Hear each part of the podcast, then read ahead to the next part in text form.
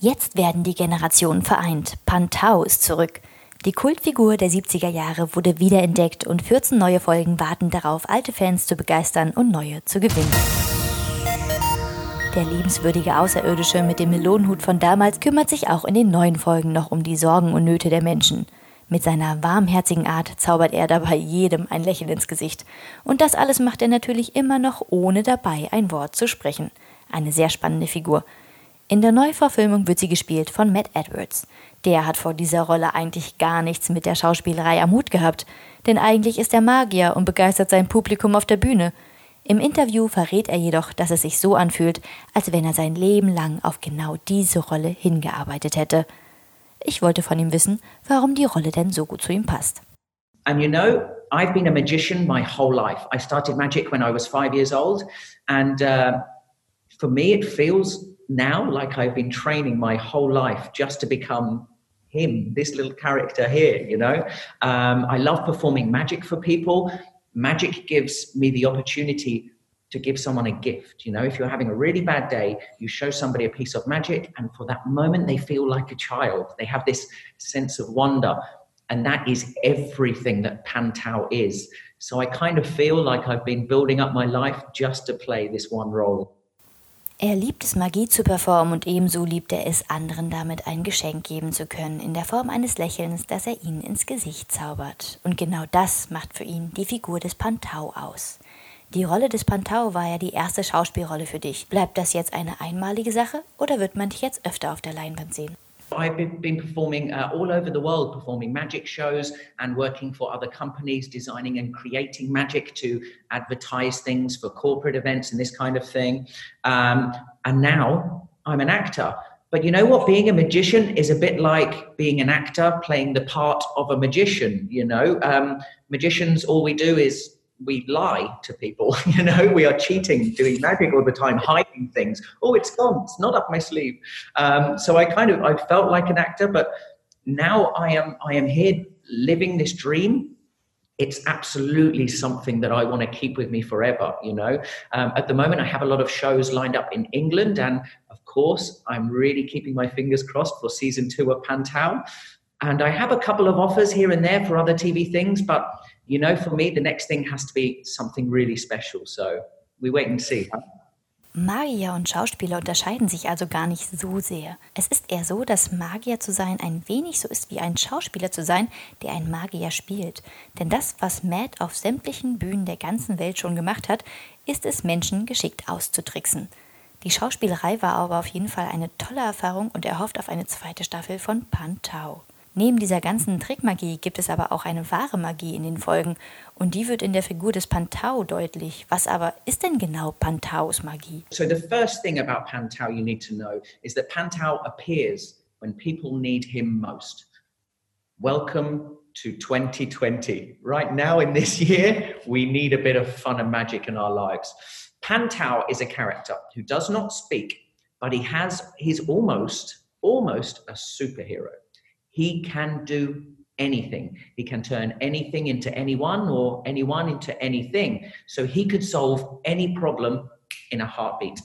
And he doesn't. He doesn't do this. He takes a situation where somebody is, uh, they have a problem, and he almost makes it a little bit more chaotic you know, people ask Pantau for help and he doesn't really understand. So he just makes fun out of the situation. Um, and it becomes more and more chaotic. And, you know, the person he's trying to help is thinking, why are you doing all this crazy stuff? But the reason is because what is the point in helping somebody and fixing their problems? You never learn lessons this way. Instead, Pantau makes the situation a bit more chaotic. So you learn to help yourself and this, I think, is everything about Pantau. He helps people to help themselves. And you'll notice with every single episode of Pantau is very different and very crazy and funny and emotional. And you're not sure why Pantau is doing all of these crazy, crazy things. And then in the last few moments of the episode, everything comes together and you realize why he has done the things he has done. And people really look at him and think, you know what? Thank you. I think I learned my lesson here. Pantau erscheint, wenn Menschen ihn am meisten brauchen. Er spricht nicht, aber er ist ein Superheld, der alles tun kann und jedes Problem im Handumdrehen lösen könnte, Das macht er aber nicht, sondern er hilft den Menschen, sich selbst zu helfen. Das kann auch mal chaotisch und auch sehr lustig sein, aber am Ende ist alles besser und man hat eine Lehre daraus gezogen. Diese chaotischen Situationen sind ja auch oft darin begründet, dass Pantau kommuniziert, ohne zu sprechen. Wie war das denn für dich?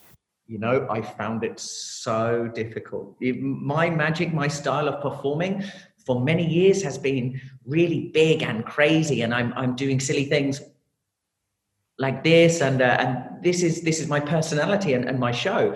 But Pantau is none of this. You know, he's very small and subtle. I am really lucky that I had such an amazing team behind me to help create this character. Um, our director, Franziska Meyer Price, she came over to England when I first got the job and she rented an apartment near my house and she spent 10 days with me to develop our, our character Pantau.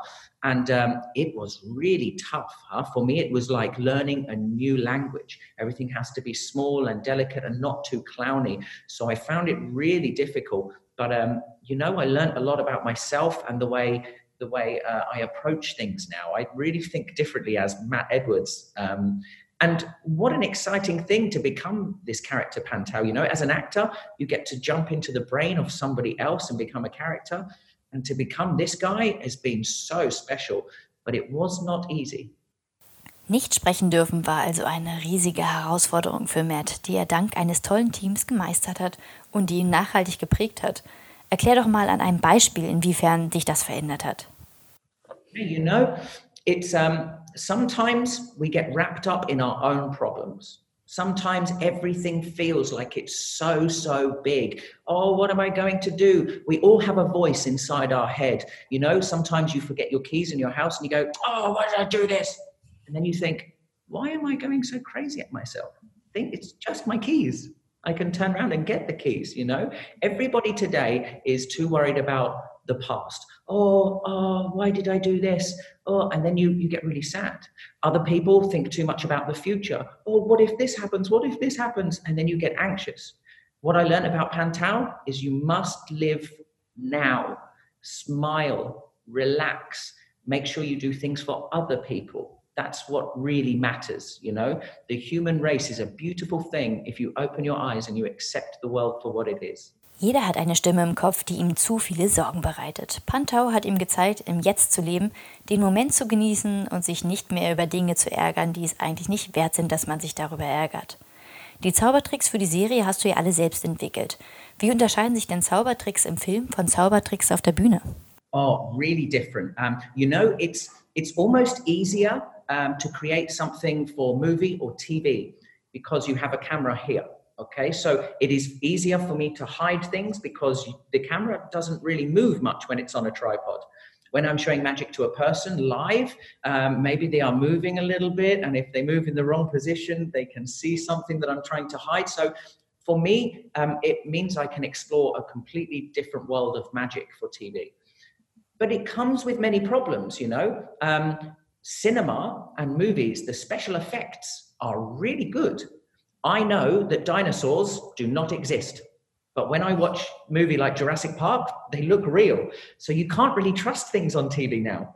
But I have to say, the one thing I'm most proud about is that 90% of the magic in our show, Pantau, is real and live. Lots of people say to me, How much visual effects do you use?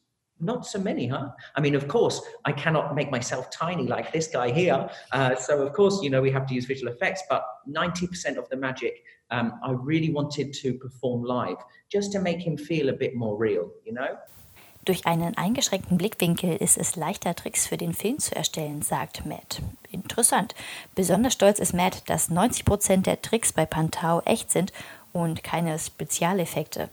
Wenn Pantau dann aber auf Miniaturgröße geschrumpft wird, ist das schon noch ein Special-Effekt. Das kann er noch nicht. Ein Film kann man aber auch zurückspulen oder ranzoomen oder nochmal gucken. Hast du da gar keine Angst, dass man deine Tricks kopieren könnte? Yeah, do it. Good.